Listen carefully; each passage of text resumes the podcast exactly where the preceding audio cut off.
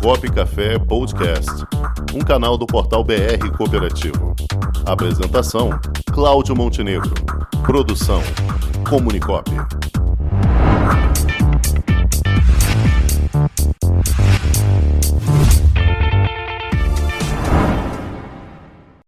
E quem vai conversar com a gente agora é a advogada Paola Jacó, que tá, é julgadora titular singular da JUSERJ, a Junta Comercial do Estado do Rio de Janeiro. Boa tarde, Paola. Oi, boa tarde, boa tarde a todos os ouvintes. Mais um prazer estar aqui com vocês nessa tarde dividindo conhecimento. Nós é que ficamos satisfeitos com a sua presença, Paula, que esse quadro se tornou disputadíssimo, porque todos agora querem que a gente coloque o quadro no ar. Deu tão certo que agora a gente está convidando as, os representantes das juntas comerciais de todo o Brasil a participarem, né? Mas vocês aqui no Rio de Janeiro já têm um, já têm um compromisso fixo conosco a cada 15 dias. E você vai começar abrindo essa porta hoje. Tá bom? Tá ótimo. Vamos lá, Paola. Vamos falar um pouquinho aí, estender um pouco mais daquelas aquela conversa inicial que nós tivemos né, há 15 dias sobre as maiores dificuldades que as, as instituições, no nosso caso aqui as cooperativas, têm encontrado no registro de atos e processos dentro da junta. Então, o que eu percebo, né, às vezes é uma falta de, de conhecimento mesmo sobre a legislação que rege as cooperativas. E aí eu começo essa minha fala dando uma dica preciosa. O DREI, né? Uh, quem, quem é o DREI? O DREI é o Departamento Nacional de Registro Empresarial e Integração. E todas as juntas comerciais estão vinculadas ao DREI. Então, o DREI, visando que o registro seja praticado uniformemente por todas as juntas do país, ele edita instruções normativas que trazem ali as diretrizes que devem ser seguidas por todas as juntas comerciais. E aí, ele, no ano passado, ele editou uma instrução normativa 81 que foi muito bem recebida, porque condensou num único texto todas as regras sobre todos os tipos societários, inclusive a cooperativa e o empresário individual também. Então, hoje, se a, se a pessoa tiver qualquer dúvida no que se refere à formulação do documento a ser levado a registro de uma cooperativa, eu aconselho a leitura dessa instrução normativa de número 81 do DREI, que lá ela tem vários manuais e tem um manual dedicado à cooperativa. Inclusive, no final desse manual da cooperativa, tem modelos de documentos que a pessoa pode se basear, pode ser um norte ali para ela, para que ela consiga confeccionar o documento daquela cooperativa.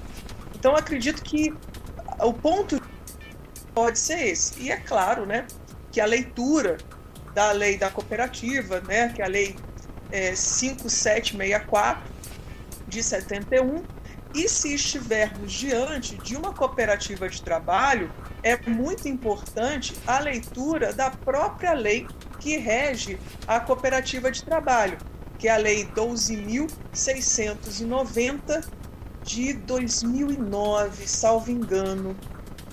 O ano, não, 2002, 2002. Então, Sim. é necessária essas leituras iniciais. Assim, para começar a brincadeira, né? Vamos assim dizer. É. Mas o que, que você acredita que possa melhorar em termos de conscientização deles? É, é, é, é questão cultural somente ou, ou falta insistir mais no dever de casa? Olha, eu acho que falta insistir mais no dever de casa.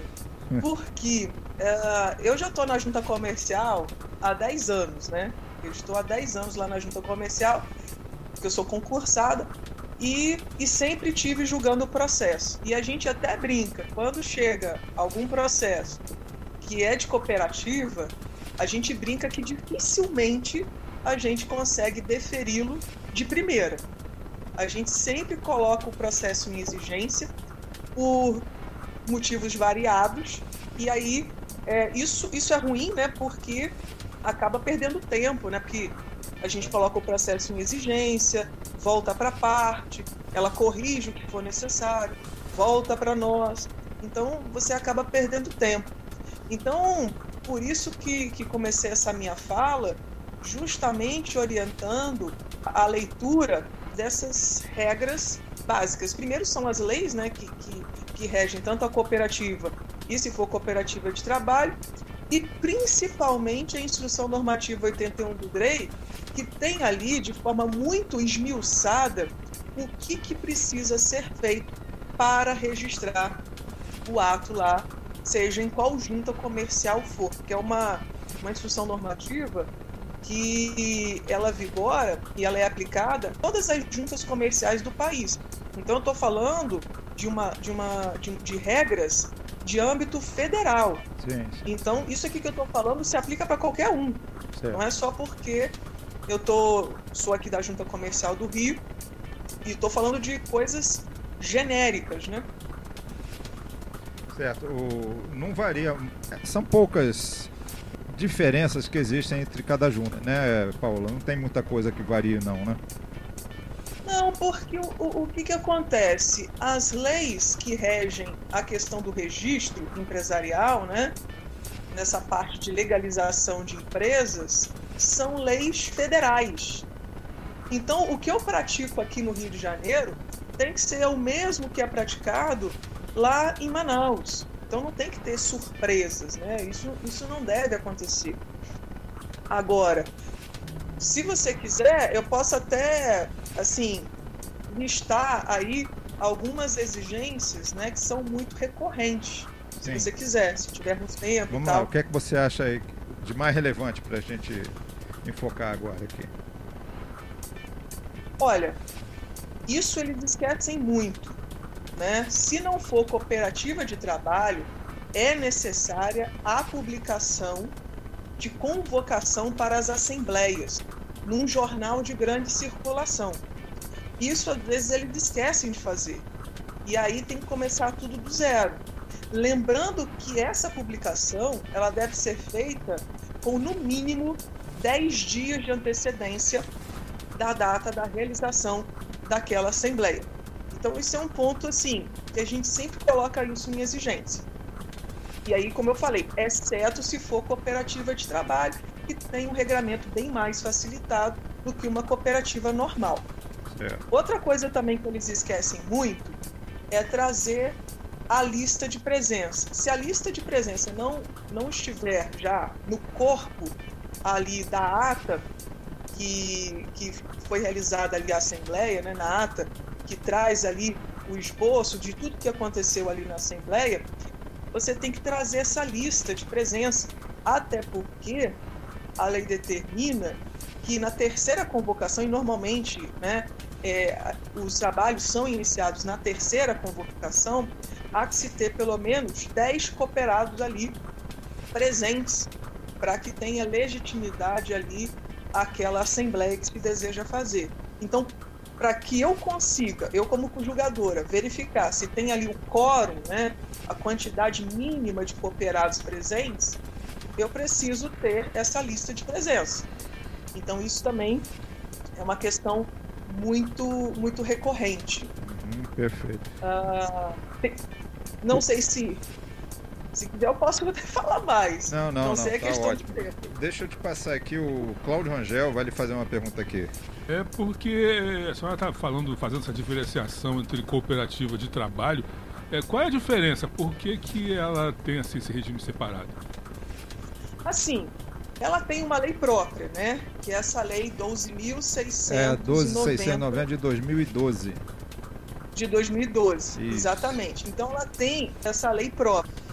E nessa lei, eles facilitaram muito a constituição, a criação dessas cooperativas de trabalho. Por exemplo, na lei anterior, né, que é a lei que rege todas as cooperativas, né, ela estabelece, por exemplo, que para você criar uma cooperativa, você deve ter no mínimo 20 pessoas. Já na cooperativa de trabalho, com no mínimo 7, você consegue constituir aquela cooperativa de trabalho.